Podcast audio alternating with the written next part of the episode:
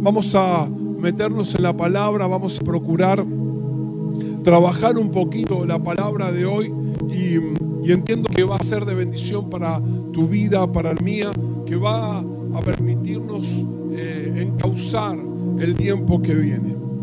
Y de esto te quiero hablar. El título de la palabra es, para el tiempo que viene necesitamos un espíritu diferente.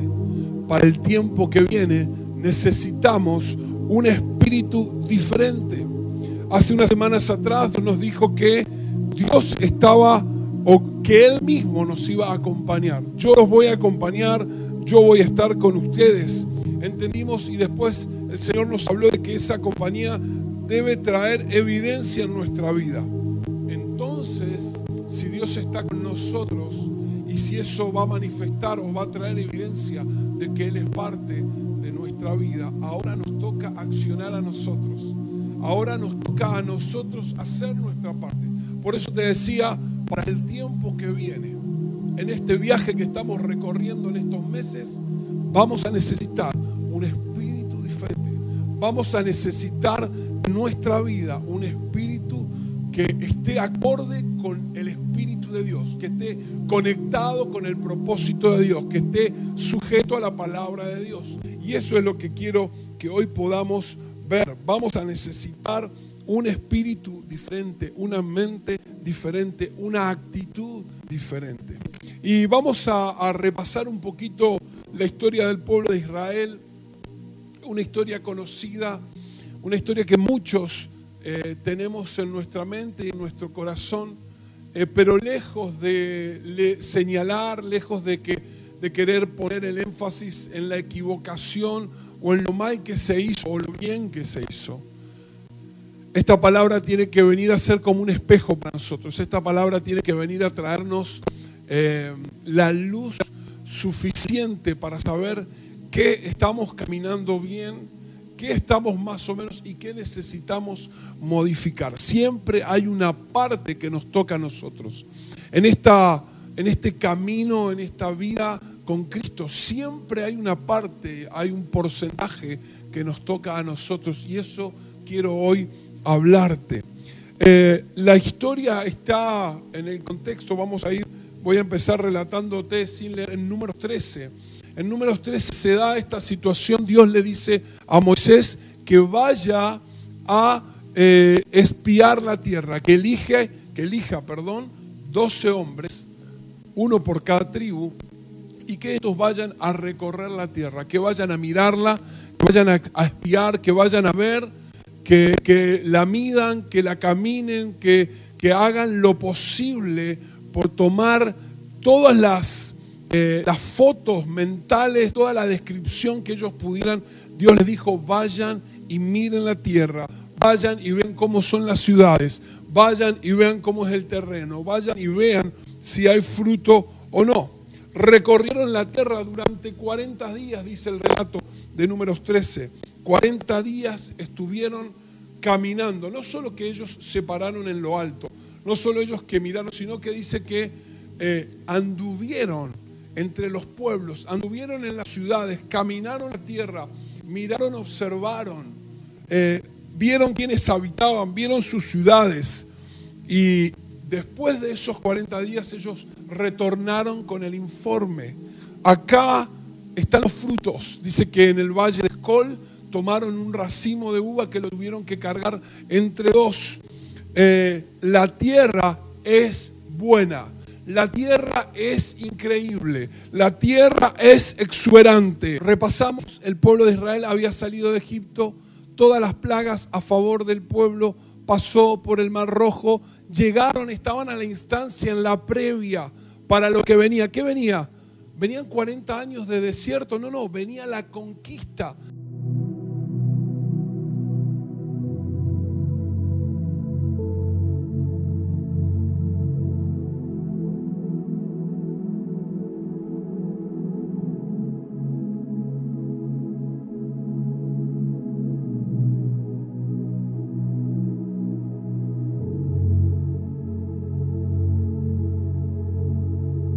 Bien, habíamos leído, habíamos terminado leyendo ahí en números 13, 27 y 29, ellos habían traído el informe.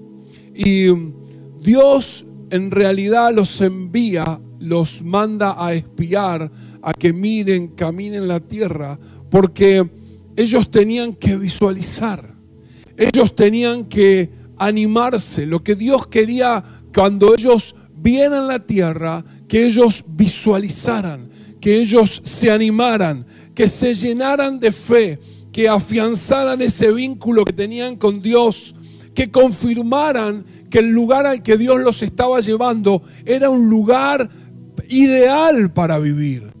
Dios no los llevó para atemorizarlos. Dios, la idea de Dios para que ellos, cuando ellos visualizaran, cuando ellos espiaran y miraran, tenía que ver con esto. La tierra es tal cual lo que Dios nos dijo. Pero en vez de mirar, diez de ellos, en vez de mirar eh, en fe, en vez de tener los ojos en la conquista y en que Dios era el que los estaba direccionando y acompañando, fijaron los ojos en los supuestos obstáculos. Fijaron los ojos en aquello que era una imposibilidad. Fijaron los ojos en lo que iba a estorbarles. Dios les dijo que iban a entregarles una tierra exuberante, fértil, y así fue, donde la leche y la miel corría como agua.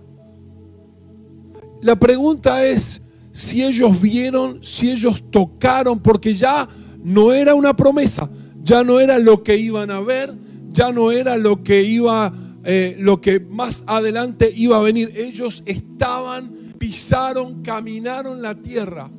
Si eso era cierto, si Dios les, les dio evidencia de que la promesa era cierta, ¿por qué no tuvieron la capacidad de creer que Dios se las iba a entregar? Si ya habían confirmado, si ya habían visto, si ya habían tocado, si la habían caminado, y la tierra era buena y la promesa que Dios les había hecho era cierta. ¿Por qué se quedaron simplemente con mirar el obstáculo y no creyeron que Dios se los iba a entregar, que Dios se las iba a dar? Mm. Este es el aspecto de nuestra naturaleza. Porque vuelvo a decirte, lejos de querer caerle al pueblo de Israel, yo pretendo y en realidad que el Espíritu hoy nos muestre como ese espejo que necesitamos ver, qué cosas del pueblo de Israel se manifiesta hoy en nosotros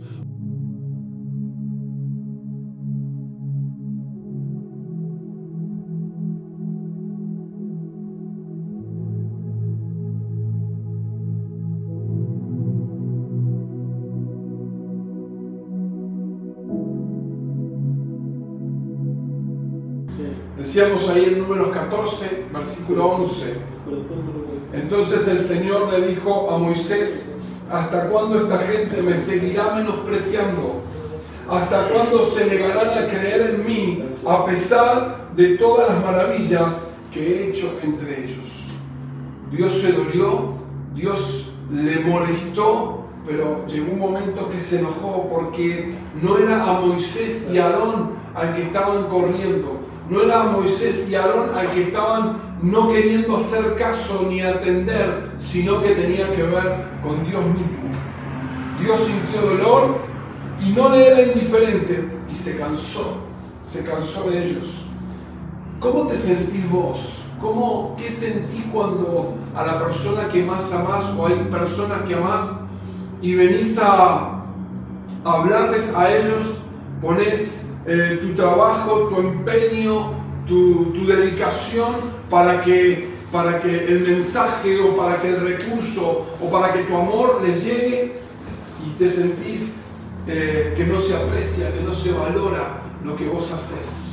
¿Qué te pasa cuando esto te sucede a vos? Cuando eh, no te sentís despreciado, no te sentís eh, menospreciado, no sentís que no se valora tu tiempo, tu esfuerzo, tu recurso cuando querés demostrarle a alguien que le amás o que tenés aprecio por él o por ella. Entonces, pensando en esto, llegamos a esta situación. Un pueblo que renegó del Dios que tenía. Un pueblo que le dijo no al proyecto de Dios para su vida. Un pueblo que dijo, hasta acá llego a mí, no me interesa entrar en la tierra, porque evidentemente es mayor el costo que lo que está este, pasando, es mayor el costo que tengo que dar que la promesa. Eso era lo que ellos pensaban. ¿En qué tenemos que poner atención en esta historia? Y acá vamos a empezar, salimos de la intro para hablar de lo que Dios quería que, que pudiéramos ver en esta mañana. ¿Qué, ¿En qué tenemos que prestar atención? Primera cosa, ellos tenían mentalidad de esclavo. ¿Qué cosa? Mentalidad de esclavo. El pueblo de Israel no pudo despegarse de la mentalidad de esclavo que tenía. Eh, el pueblo de Israel había vivido en, en, esclavitud, como nosotros sabemos y como te contaba recién, y estaba arraigado y enraizados en ellos esta mentalidad de esclavo. Pensaban como esclavos, por lo tanto, actuaban como esclavos. Y sabes que ellos no se escaparon, mirá qué loco, porque no es que salieron escapados del pasito de Israel, Dios los liberó. O sea, primera señal, te lo conté recién, de lo que Dios había hecho a través de las plagas del Mar Rojo. Dios los liberó. No es que ellos se tuvieron que ir eh, eh, escapándose. No, no, Dios les abrió milagrosamente para que ellos salieran, pero la mentalidad de esclavo los tenía arraigado. Quien es esclavo está incapacitado para qué? Para mirar, para soñar, para decidir y para moverse. No puede mirar, no puede soñar, no puede decidir, no puede moverse. Quien es esclavo tiene en la mente su forma de pensar estructurada de que si algo que anhela, si algo que desea se le presenta y está ahí para tomarlo, esa mentalidad de esclavo le dice, no podés, no lo vas a alcanzar. Sus pensamientos le dice, no es para vos, no lo podés alcanzar. Es esa mentalidad de esclavo la que estaba primando en ellos. Quien es esclavo vive atemorizado. Algo va a pasar. Esta situación, algo va a pasar. El temor forma parte de sus pensamientos. Por lo tanto, a la hora de decidir quien tiene esa mentalidad de esclavo, el temor es preponderante, el temor, y no tiene que ver con la cautela, sino con el miedo de lo que va a pasar. El temor se apodera, el miedo es lo que no te deja avanzar y te paraliza. Y esto es lo que a muchos les está pasando en este tiempo.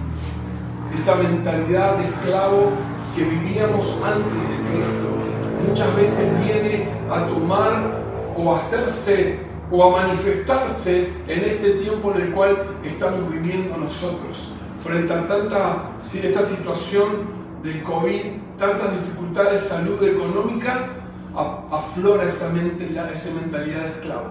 Aflora ese pensar, no puedo, no, no, no va a ser para mí, no voy a alcanzar, tengo miedo, ¿cómo va a ser? Dios les había dicho que se los iba a entregar. Dios les dijo, yo les voy a entregar la tierra, yo se la voy a dar. Y en ese momento ellos dudaron. La mentalidad de esclavo salió a luz. Primero cosa, eran, tenían una mente de esclavo. Por eso les puso a Moisés, por eso les puso a Moisés, porque él sabía que estas cosas iban a pasar.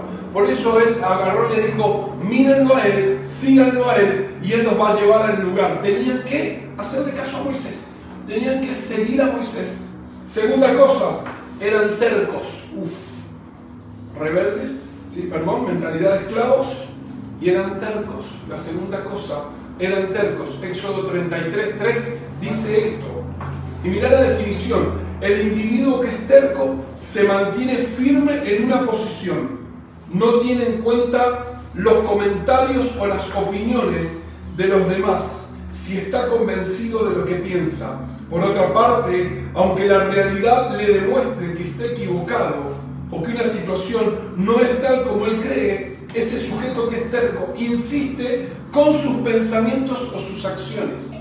Algunos pueden decir, bueno, pero, y en realidad muchos piensan que hay como una connotación positiva acerca del que es terco, pero en realidad yo prefiero para aquella persona que es aguerrida decir que es tenaz, que es decidido y que es aguerrido, porque el terco para mí tiene una connotación negativa. Si vos decís, no, yo soy tenaz, yo soy aguerrido, yo soy decidido, perfecto. Ellos eran tercos. El terco, a pesar de que sus acciones y sus pensamientos están errados, la sostiene. A pesar de que la realidad le muestra otra cosa, lo sostiene. Eso es ser una persona terca. Y uno de los sinónimos de terco, si lo buscas, o de terquedad, es obstinación. Uno de los sinónimos de terquedad es obstinación. Y la Biblia dice que la obstinación es igual a la idolatría. Primera de Samuel 15, 23, te lo leo rápido. Porque la rebeldía es como el pecado de adivinación y la obstinación es como la iniquidad de la idolatría. Escucha bien, le dijo Samuel a Saúl, porque la rebeldía es como el pecado de adivinación y la obstinación es como la iniquidad de la idolatría. Entonces, su terquedad, su obstinación hicieron que Dios estuviera en el mismo sitial que los dioses de Egipto. Ellos colocaron a Dios igual que los dioses de Egipto. Para ellos fue lo mismo lo que Dios les había hablado, lo que Dios les había dicho. Vieron que la tierra estaba ahí, pero fueron obstinados, no le creyeron a Dios. Eh, Dios les había dicho que le iba a dar y ellos en realidad lo colocaron a Dios igual que los dioses. En este momento la obstinación, la idolatría, los hizo tener en cuenta otros dioses, otras alternativas. Por esto es que Dios se enojó tanto y no solo no lo tuvieron en cuenta, sino un Dios más. Eran la terquedad, la obstinación, la idolatría que se había metido en ellos, hizo que consideraran lo que Dios le había dicho como una alternativa más. Qué peligroso eso, qué peligroso. Ojo con la terquedad, ojo con la obstinación, porque eso es igual a la idolatría. Eso es pensar que hay dioses que tienen el mismo poder que Dios. Que hay dioses que pueden hacer que mi vida tenga resultados parecidos a lo que Dios me dar. Seguimos. Eran tercos, mentalidad de esclavo, la tenían todos, eran desobedientes. Eran desobedientes. La desobediencia es no hacer lo que se te indica o hacer algo distinto a lo que se te ordenó hacer. La desobediencia es no hacer lo que se te indica o hacer algo distinto a lo que se te ordenó hacer. Dios les perdonó la vida gracias a la oración de, Moisés. Dios les perdonó la vida. Dios dijo, correte porque ahora se terminó, ya está, no me consideran, yo voy a eliminar este pueblo. Pero Moisés oró, ahí está en números 14, 12, se arrodilló, intercedió por ellos, tuvo una oración increíble, después podés verla porque es una oración que muestra intercesión, pero no entraron a la tierra.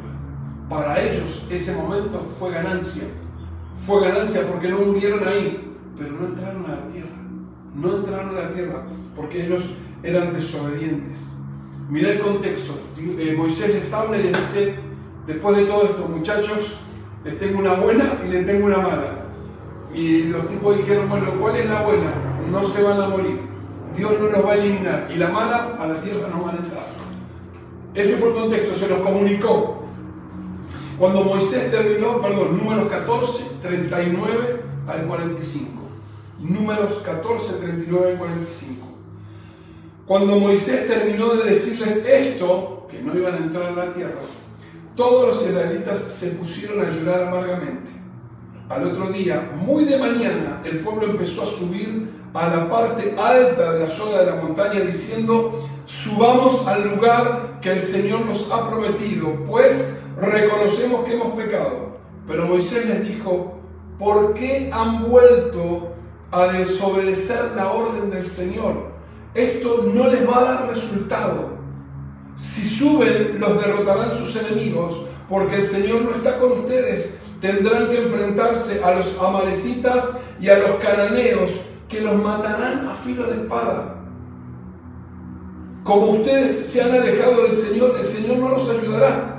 Pero ellos se empecinaron, escuchad, se empecinaron en subir a la zona montañosa, a pesar de que ni Moisés ni el arca iba con, del pacto salieron del campamento. ¿Y qué pasó? ¿Qué te imaginas qué pasó? Entonces los amalecitas y los cananeos que, venían, que vivían en esa zona descendieron y los derrotaron, haciéndolos retroceder hasta Jormá. Qué increíble. Yo me hablaron, Moisés le dijo, no van a morir, pero no van a entrar a la tierra. Y al otro día, es increíble el relato. Yo me imagino a Moisés saliendo afuera de la tienda, termo y mate, y viendo que empiezan a pasar, que empiezan a pasar con espada, con escudo. ¿A dónde van? No, no. Ahora vamos a conquistar la tierra. ¿A dónde van? ¿A dónde van? Y, me, me imagino esto hace lo que se te canta, hermano. Ya es como que Moisés se cansó. Déjame que lo parafrasee así. Hace lo que se te cante. Aparte, escuchar esto. Habían, acababan de enterrar a los diez espías. Los diez espías que habían incitado a la desobediencia. Los diez espías que habían hablado de más y que habían puesto al pueblo en contra de Dios y de Moisés. Igual que le pasó a Ananías y Zafira, murieron. O sea, ellos vieron eso y aún así dijeron, no, no, ahora vamos a conquistar la tierra. Querían hacer lo que ellos querían. Querían hacer lo que querían. Hacer como vos querás. Eh, por eso Dios en realidad les había traído a Moisés, porque sabía que a ellos les iba a costar y solamente tenían que mirar a Moisés, caminar detrás de Moisés e iban a conquistar la tierra. Mm. Querían hacer lo que ellos querían, eran desobedientes eran desobedientes. Y la última perlita, la última característica que tenía este pueblo y que hoy necesitamos mirar, eran necios. Eran necios. La sabiduría comienza por honrar al Señor. Los necios desprecian la sabiduría y la instrucción. Proverbios 1.7. La sabiduría comienza por honrar al Señor, los necios desprecian la sabiduría y la instrucción. Rechazar la sabiduría, rechazar la instrucción, es rechazar al Dios que nos quiere enseñar. Mira lo que dice Proverbios acerca de los necios. Proverbios 1.22. Desprecian la instrucción. Desprecian la corrección. Proverbios 12.1. El que es necio da rienda suelta a sus impulsos. Proverbios 29:11. El que es necio provoca discusiones inútiles. Proverbios 23. El que confía en sus propias ideas, desechando la sabiduría de Dios, es necio. Proverbios 12:15 y Proverbios 28:26. Pastor, está palo palo esta predicación está como negativa, está como, como el ambiente que se corta. ¿Por qué quiero que miremos la mentalidad de esclavos? ¿Por qué quiero que miremos que ellos eran tercos, que eran desobedientes y que eran necios? Yo no me quiero quedar fuera, ni yo, ni que mi familia se quede fuera del propósito de Dios. Porque ellos no murieron, pero se deambularon 40 años en el desierto Dios les perdonó la vida, pero no entraron al propósito. No entraron al propósito. Yo no me quiero quedar fuera de la promesa de Dios para mi vida y para mi familia. La salvación es un regalo. La salvación la abrazamos por gracia. Eh, aceptamos a Cristo en el corazón. Pero caminar en su propósito es una decisión constante y diaria. Caminar en el propósito de Dios es una decisión constante y diaria. Fíjate, Dios los saca de Egipto. ¿Qué tuvieron que hacer ellos? Nada. Esperaron la negociación de Moisés y Aarón con, Faraón. Pero ellos no tuvieron que hacer nada. Agarraron los bártulos y salieron. Cruzaron el Mar Rojo, el desierto. Eso es gracia. Pero llegaron a la tierra y había que conquistarla. Ahora les tocaba a ellos. Esto es igual. La salvación es gracia. La cruz la aceptás por fe, la haces tuya, sos salvo. Pero la conquista del día a día nos toca como decisión y como querer tomarlo, decir sí yo quiero, pero eso la tenés que jugar vos y yo. En esa tenemos que entrar. Entonces, ¿qué nos va a permitir alcanzar el propósito? Porque frente a tanta pálida, pastor, ¿qué es lo que nos va a permitir ser parte de este tiempo? Números 14, 24. ¿Cómo va ese de bien? em, números 14, 24, dice, solamente mi siervo Caleb ha tenido, escuchad, un espíritu diferente y me ha obedecido fielmente. Por eso a él sí lo dejaré entrar en el país que fue a explorar y sus descendientes se establecerán ahí. ¿Qué cosa entonces? Vio a Caleb y en Caleb que había en Caleb y un espíritu diferente que me ha obedecido y me ha sido fiel. Esto entonces es lo que hoy tenemos que captar cómo estamos con la mentalidad de esclavos, cómo estamos con la desobediencia, con la terquedad, la obstinación. Tiene que manifestarse en nosotros un espíritu diferente. ¿Cuál es el espíritu diferente, pastor? Mirá lo que habla de Caleb. Entonces Caleb hizo callar al pueblo que estaba ante Moisés y dijo, pues vamos a conquistar la tierra, nosotros podemos conquistarla. Números 13:30, números 14, 7 al 9 y le dijeron a toda la comunidad, ahí ya Josué junto con Caleb, la tierra que recorrimos y exploramos es increíblemente buena. Si el Señor se agrada de nosotros, nos hará entrar en ella. Nos vamos a, eh, nos va a dar, perdón, nos va a dar una tierra donde abunda la leche y la miel. Así que no se rebelen contra el Señor, ni tengan miedo de la gente que habita en esa tierra. Ya son pan comido no tiene quien los proteja porque el Señor está de nuestra parte, así que no les tengan miedo. Increíble, ese era el espíritu de Caleb. Y mirá Josué 14, del 10 al 12. Ya habían entrado a la tierra y habla Caleb con Josué. Te estoy hablando de qué es tener un espíritu diferente. Ya han pasado 45 años desde que el Señor hizo la promesa por medio de Moisés mientras Israel peregrinaba por el desierto. Aquí estoy, este día con mis 85 años. Esto es después de haber entrado. Tenía 40 cuando 45 cuando fue a espiar la tierra y ahora tenía 85 años. Yo quiero decirte a los, a los pacientes de riesgo, vos no estás descartado.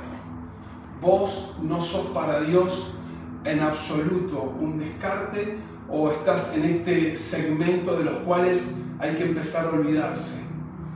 Quiero decirte que esta casa tiene dos matrimonios pastorales que están por arriba de los 60 años y son un ejemplo de vida para nosotros. Tanto Robert como Annie, como los pastores Luis y Ana, son un ejemplo de vida. ¿Y saben qué? Tienen este espíritu y tienen esta vitalidad. Yo quiero decirte que si vos estás por encima de los 60, no sos un, factor de riesgo. sos un factor de riesgo para el diablo. Sos un factor de riesgo para seguir conquistando, para seguir predicando. ¿Sabes? ¿Qué hizo la pastora Ani ahí en la clínica? Le predicó a la enfermera y la enfermera que la estaba atendiendo volvió, conocida de Cristo, pero ahora volvió a encontrarse y está llena de esperanza. No sos factor de riesgo. Este espíritu, si estás bajo esta atmósfera, te gobierna a vos también. A mis 85 años, dice, estoy lleno de vigor. El Señor me ha mantenido con vida y todavía mantengo, ¿qué cosa? La misma fortaleza que tenía el día que Moisés me envió. Para la batalla tengo las mismas energías que tenía entonces. Dame pues, le dijo Caleb a Josué, la región montañosa que el Señor me prometió en esa ocasión. Desde ese día, tú bien sabes que los anaquitas habitan ahí y que sus ciudades son enormes y fortificadas. Sin embargo, con la ayuda del Señor los expulsaré de ese territorio, tal como Él me lo ha prometido. Ese es el espíritu diferente. Ese es el espíritu diferente que lo posicionó por encima aún de una generación que caminaba con Él, de una gente que caminaba con Él, de un pueblo al que Él pertenecía pero Dios dijo, el espíritu diferente y la fidelidad que me ha tenido y porque me creyó, Él va a entrar a la tierra. Y te estoy leyendo de un hombre que a los 85 años tenía el vigor y la fuerza para ir a conquistar. ¿Por qué? Y acá está la muestra del espíritu diferente. Y esto es lo que quiero que el espíritu ahora empiece a vos a ministrarte.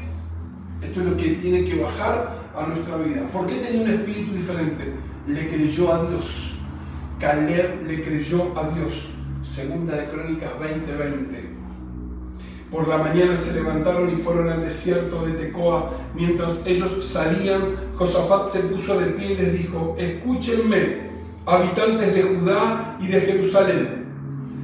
Crean al Señor su Dios y serán invencibles. Crean en sus profetas y obtendrán la victoria. Esto estaba en el corazón de Caleb. Él le creyó a Dios. Segunda cosa que provocaba que él tenía un espíritu diferente confiaba en Dios y en su palabra. Confiaba en Dios y en la promesa que Dios le había hecho. Salmo 119, 114. Tú eres mi escondite y mi escudo. En tu palabra he puesto mi esperanza. En tu palabra he puesto mi esperanza. Isaías 40, 31. En cambio, los que confían en el Señor encontrarán nuevas fuerzas volarán alto como con alas de águila, correrán y no se cansarán, caminarán y no desmayarán. Confiaba en Dios y en la palabra. Tercero, no tenía temor, no tenía temor, tenía fuerza, energía, vigor. Dice 2 de Timoteo 1.7, pues Dios no nos ha dado un espíritu de timidez, sino de poder, de amor y de dominio propio ese espíritu estaba sobre Caleb y tenía esperanza. Tenía esperanza. Romanos 15, 13. Que el Dios de la esperanza los llene de toda alegría y paz a ustedes que creen en Él, para que rebosen de esperanza por el poder del Espíritu Santo. Le dice Pablo a los romanos, tenía esperanza. Y lo último, no se desanimó. Pasaron 40 años, que se comió de arriba y garrón porque él había visto y había creído en Dios, pero tuvo que salir a deambular con el pueblo. No se desanimó. Salmo 42, 11. ¿Por qué voy a inquietarme? ¿Por qué me voy a angustiar? En Dios pondré mi esperanza y todavía lo alabaré. Él es mi Salvador y mi Dios, decía David no se desanimó, estuvo lleno de esperanza, no tenía temor, confiaba en Dios y en su palabra, le creyó a Dios, fue obediente, fue obediente. Yo pensaba esto, qué garrón que se comió 40 años caminando en el desierto y aún así mantuvo la convicción de que Dios le iba a dar ese lugar, que Dios le iba a mantener con vida y que él iba a poder conquistar. Y yo pensaba, ¿qué fue lo que ¿Por qué Dios lo dejó vivo a él? ¿Por qué no lo dejó esperando, che, vayan a dar la vuelta y cuando, cuando después de los 40 años vuelvan? Porque había una generación nueva que tenía que mirar a un Josué y un Caleb. Había una generación nueva que no se podía formar a la vista de esta gente que iba a morir. Había una generación nueva que tenía que mirar a esos líderes que no iban a entrar a la tierra prometida. Por eso Dios lo dejó Solo el Espíritu de Dios puede hacer que vos y yo tengamos este espíritu diferente. Solo el Espíritu de Dios puede provocar en nuestra vida que dejemos la mentalidad de esclavo, que dejemos la obstinación, que dejemos en la desobediencia. Él es el único que lo puede hacer en nosotros. Voy terminando ya. Voy terminando. La gran mentira del diablo es que nosotros podemos vivir en libertad sin Dios, que periódicamente podemos hacer elección de lo que nos parece a nosotros. Eso es lo que le dijo a Adán y Eva. Dale tranquilo, no tengas problema. Si cuando comas del fruto vas a conocer lo que es el bien y el mal. El diablo va a procurar que nosotros prescindamos de Dios. Y en realidad lo que está provocando es que vivamos en esclavitud.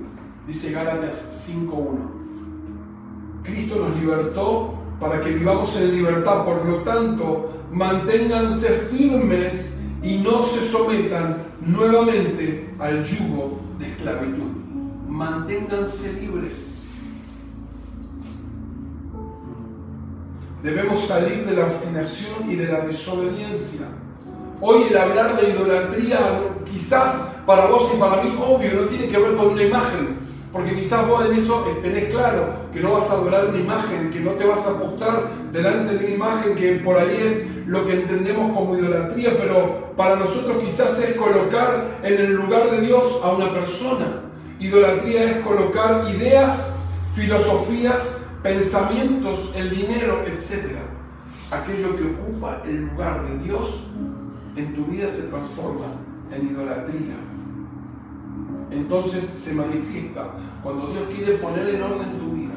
Cuando vos decís, dale, vivamos, quiero ser cristiano, quiero, Señor, que vos tomes control de mi vida. Bueno, dale, vamos a ordenar, vamos a ordenar tu casa, vamos a ordenar tu familia. Ah, no, no, bueno, pero acá se hace como a mí me parece. Vamos a ordenar la economía. Ah, no, no, a mí no me toque el bolsillo. Ah, y ahí se manifiesta lo que hay. ¿Qué le pasó al pueblo de Israel?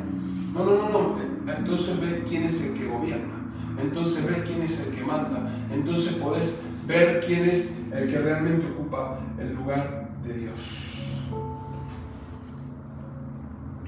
La necedad es difícil discernir esto en uno, pero ¿sabes cómo se vence la necedad? O si vos entendés que hoy has sido muy obstinado, obstinada en aquellas cosas que has decidido en este tiempo, hay una fórmula y un antídoto que no, no, eh, no falla, y es la obediencia. Si vos sos obediente, vas a hacer que la obstinación y la necedad queden fuera de tu vida, te lo garantizo. No te va a cerrar la idea al principio.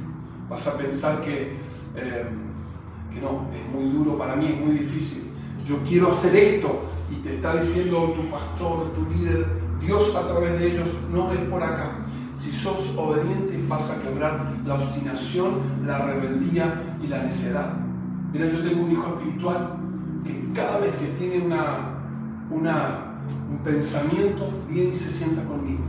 Y me dice, ¿cómo es? Desde que arrancó en la iglesia, porque él no viene, él conoció a Cristo de grande, con muchos problemas, pero él, cada vez que tenía un problema, ¿y, por qué lo del diezmo? ¿Y cómo es? Explícame lo del diezmo y buscó quién le podía explicar. Y buscó pastores, buscó consejos, buscó líderes. Ah, mira vos, mira vos, no es que no pienses, sino que canalices lo que te está pasando. Pero hay un momento en el cual tenés que ser obediente. Hay un momento que tenés que activar la obediencia. Y siendo obediente vas a generar que en vez de deambular, en vez de dando vuelta, puedas empezar a caminar propósito. Esto es decisión personal. Porque el necio deambula sin ir a ningún lado. El necio da vuelta, camina y no va a ninguna parte. Algunos alcanzan, pero otros deambulan. ¿Por qué? Por la necedad, por la desobediencia. Pero si estamos bajo la misma unción y bajo la misma casa, parecía con Josué y Caleb pero no todos portaban el mismo espíritu. ¿Por qué entonces, si somos todos de manantiales, las diferencias o los frutos están a la vista? Porque es personal, porque tiene que ver con tu relación con Dios, con tu relación con el Espíritu Santo. Termino con esto, voy cerrando. Gracias por estar ahí, familia, gracias por hacer el aguante, gracias por haberse bancado todas estas idas y vueltas que tuvimos hoy desde el tecnológico, pero esta palabra es importante es importante que nosotros podamos repasar, porque sabes que está terminando un tiempo, está terminando una, una parte de nuestra historia. Dios está provocando una transición a un mundo nuevo. Dios está provocando que con todo el COVID, cuando salgamos de esto, aún viniendo la vacuna, el mundo que va a aparecer es distinto. Y para eso necesitamos un espíritu diferente si vos y yo nos quedamos pegados a lo que fue, que fue bueno, que fue increíble, pero ahora Dios nos está pidiendo que salgamos, nos está pidiendo que esa transición la hagamos. Esta semana nos llegó el audio de una, de una hija espiritual que estuvo consultando a su médico. Y en la consulta, mirá lo que le dice el médico, por eso ella nos, nos hace el audio y nos comentó esto. Le dijo a la, a la, Nat, dice, pastora, estaba en la consulta con el médico y el médico me dijo, este era es una obstetra, le dijo, el año 2021, el año 2021, tendrá más nacimientos que muertes por el COVID. Se lo dijo el médico. Y cuando ella me contaba la Nati, fue tan fuerte. Y esta mujer, que es una mujer de Dios, leyó esto. Dijo, qué loco, el año que viene habrá más nacimientos, una generación nueva, que muerte. Habrá más esperanza que vida. Mirá la lectura que hizo. Yo dije, esto es, esto es, esto es. Hay una generación que se está muriendo. Hay una generación que si sigue mirando Egipto, que si sigue mirando el desierto, que si se quiere quedar enganchado con aquello del pasado, va a morir. Ya se está muriendo. Ya se está muriendo. Y no naturalmente, sino en el propósito está muriendo el propósito que Dios puso en su vida. Hay una generación que no va a pasar este tiempo. Qué triste. Hay una generación que va a renegar que el COVID, que como Dios, que la enfermedad, que como la economía. Hay una generación que se va a quedar en esto. Volvamos a Egipto, busquemos un líder que nos lleve de vuelta.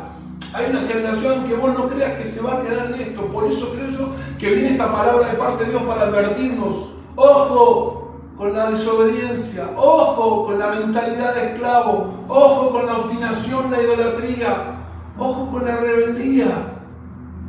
¿Dónde estás parado? ¿Dónde estás parado frente a esto? Porque hay una generación que se está muriendo. No a la vida eterna, mira lo que te digo, al propósito de Dios.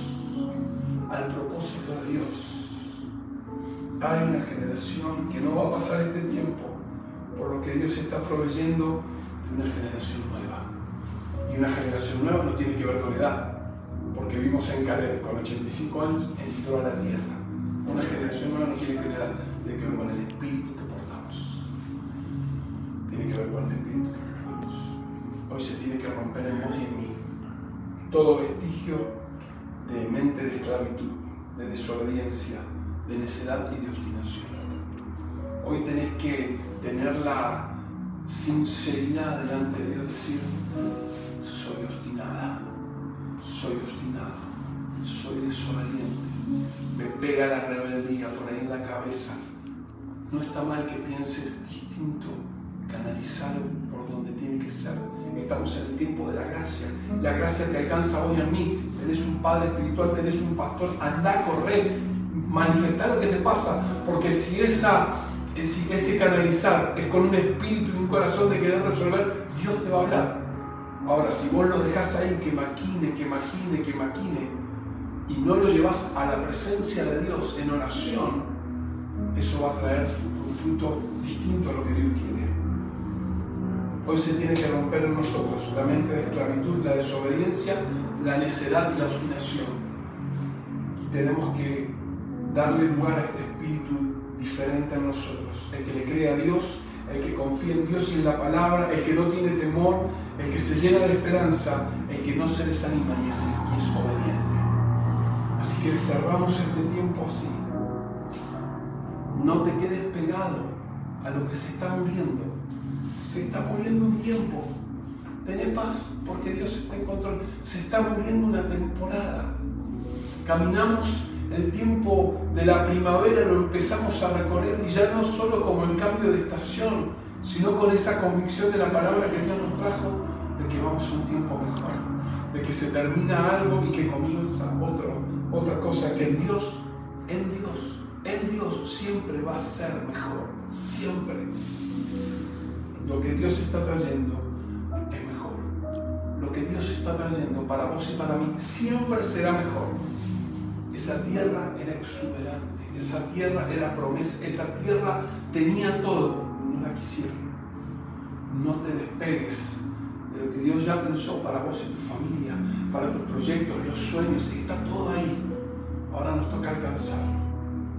Termino con esto. Gálatas 5:25.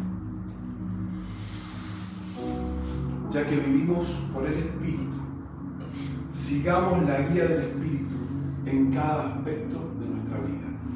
Ya que vivimos por el Espíritu, sigamos la guía del Espíritu en cada aspecto de nuestra vida. Vamos a orar. Cerra tus ojos. Cerra tus ojos, por favor. Cerra tus ojos. Ahí donde estás. Porque tenemos que tener una, una respuesta a esta palabra. Que ahí donde estás, tomate este momento. ¿Qué es lo que Dios te dijo en todo esto que repasamos? En toda la historia de, del pueblo de Israel que, que repasamos. ¿Qué es lo que Dios te dice? tenés mente de esclavo que te dice no vas a poder, no vas a alcanzar, tenés mente de esclavo que te va, que te está paralizando en las cosas que sabes que tener que hacer, porque el pueblo de Israel sabía que tenía que conquistar. La mente de esclavo te está paralizando. Sos desobediente o desobedienta, sos necio, sos obstinado, sos rebelde. Ahí donde estás, ahora comenzar a decirle, Señor, Señor, yo quiero que esto sea lo que modifique, se modifique en mí. Que esto sea lo que se transfiera. Yo quiero el espíritu que tuvo Caleb. Yo quiero que lo que vivió Caleb, que lo que experimentó él de esa fidelidad y de ese espíritu que portaba, venga ahora. Venga ahora sobre mí. Así que ¿dónde estás? Ponete a cuenta con Dios. Señor, perdóname porque he tenido esa cabeza estructurada, limitada, esclavizada y no he creído a todas las promesas y la palabra que dice que soy libre en vos, que tengo la posibilidad de, tener una vida abundante. Ahí donde estás, decirle, perdóname por tener esta mente de esclavo. Señor, perdóname por ser desobediente. Decirle, Señor, Hace tanto que tendría que haber avanzado, hace tanto que hablé esto con mis líderes, con los pastores y acá estoy porque entiendo que, yo tengo una opinión mejor que la que ellos me han dado. Ahí donde estás, pedile perdón porque quizás hay otra cosa que está ocupando el lugar de Dios en tu vida. Eso es idolatría. Lugares, trabajo, personas ideas, pensamientos. Así que ahora ahí donde estás, orá, orá, orá, porque acá en este tiempo de altar tenemos que dejar todo lo que puede ser impedimento para entrar al nuevo tiempo que Dios trae. Sí, Señor. Sí, Señor. Yo declaro esto. Yo declaro esto, que aquel está ahí orando, reconociendo, arrepintiéndose en, ese, en esa conducta que ha tenido en este tiempo, vos traes la convicción. Espíritu Santo trae esa convicción que nos da el saber que vos sos el que nos guía. Sí, Señor, sí, Señor. Hay cada casa un altar, cada casa un lugar de intimidad, cada casa un momento de oración profundo reconociendo que no podemos solos. Espíritu Santo, no podemos solos. No puedo solo. Los cambios que vienen, Señor, el mundo que viene asusta. Muchas veces pensar en lo que viene nos paraliza, nos hace pensar que no vamos a poder, pero hoy lo ponemos de manifiesto. Hoy te lo decimos con libertad no podemos solos. No podemos solos. Necesitamos de vos. Espíritu Santo, queremos que vos nos guíes en cada aspecto de nuestra vida. Queremos que vos nos guíes en cada aspecto de nuestra vida. Sí, Señor.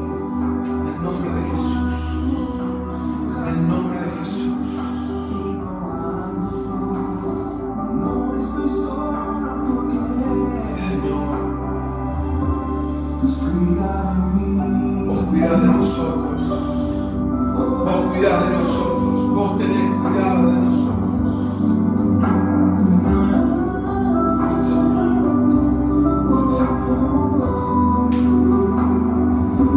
Señor, yo declaro que esta oración ahora de sinceridad, que esta oración que nos confronta con vos, va a revertir aquello que estaba trabado, va a revertir aquello que tenía que ver con la esclavitud, con la desobediencia Espíritu Santo, ahora vos ganás ese lugar. Espíritu Santo, ahora vos ganás esa área de nuestra vida que estaba paralizada por la idolatría, por la necedad, por la desobediencia. En el nombre de Jesús declaro esto, que la confesión quebrantó el espíritu que los tenía paralizados y ahora se abre la instancia de lo sobrenatural, la instancia de decir, yo puedo, Dios está conmigo, confío en Él, confío en su palabra, le creo a Dios. No tengo temor porque su espíritu vive conmigo. Hay esperanza. No me desanimo. En el nombre de Jesús. En el nombre de Jesús. En el nombre de Jesús. Ahora, Espíritu Santo. Porque esto es por la fe. Si vos lo crees, será tu realidad.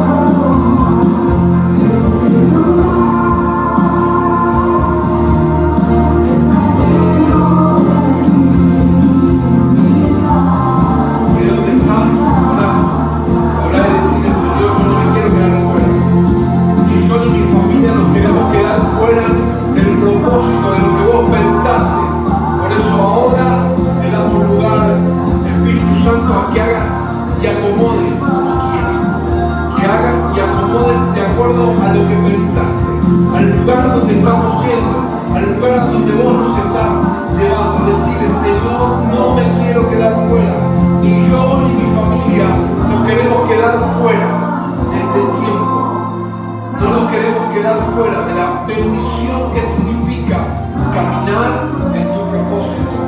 Caminar en tu propósito. En el nombre de Jesús. En el nombre de Jesús. En el nombre de Jesús. Bendigo esta palabra. Bendigo esta palabra. Declaro que es como la semilla que fue plantada en el corazón y en el espíritu y que va a ir germinando por el poder de la obra del Espíritu Santo en vos y en nombre de Jesús oramos. Amén y amén. Amén y amén. Creo esto. Creo esto. Que viene un tiempo nuevo. Viene un tiempo distinto. Y tenemos que estar preparados. Tenemos que hacer que nuestro espíritu, que nuestra mente, que nuestra accionar se conecte con Dios. Porque lo que viene será mejor de lo que hemos vivido hasta ahora. Lo que viene será exuberante, será grande. Así que iglesia, que el temor se vaya, que el temor se vaya de tu vida. No tengas temor, porque Dios está en control absoluto. Quiero cerrar este tiempo que ha sido convulsionado, que ha sido tecnológicamente complicado, pero pudimos, pudimos hacer que la, la palabra llegara a tu vida. Así que ahí donde estás, declara que la palabra la abrazás, que es tuya y que va a cumplir propósito.